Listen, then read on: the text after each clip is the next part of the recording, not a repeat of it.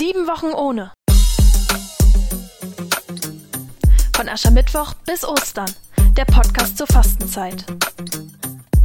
Heute mit Sigurd Kurt-Kassner.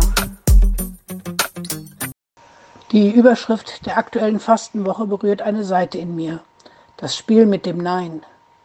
Nein sagen ist manchmal ganz schön schwierig. Man will ja niemanden vor den Kopf stoßen, keine Sympathien verlieren, sicherstellen, dass man weiterhin gebraucht wird.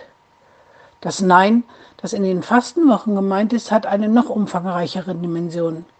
Nein sagen zu Ungerechtigkeiten in der Gesellschaft, dagegen treten, wenn andere ausgegrenzt werden, dagegen halten, wenn ohne Rücksicht auf Verluste der Klimawandel verharmlost wird, eingreifen, wenn Unrecht geschieht – sich einsetzen für die von Gott verbürgte Hoffnung auf eine Welt, in der Gerechtigkeit herrscht und nicht Machtwillkür. Das ist nicht immer einfach, das erfordert Zivilcourage.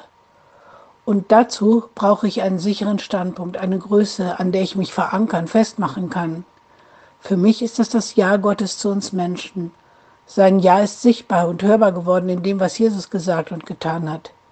Dieses Ja Gottes ist die solide Basis, die Mut geben kann für ein Nein gegen alles, was sich gegen Gottes Plan und Ideen für seine Welt stellt. Eingebettet in dieses unbedingte Ja Gottes zu uns macht er uns Mut, an den entscheidenden Stellen Nein zu sagen. In der Apostelgeschichte finden wir Gottes Zusage.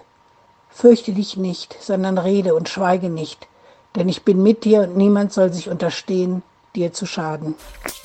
Sie hörten heute Sigurd Kurt Kassner.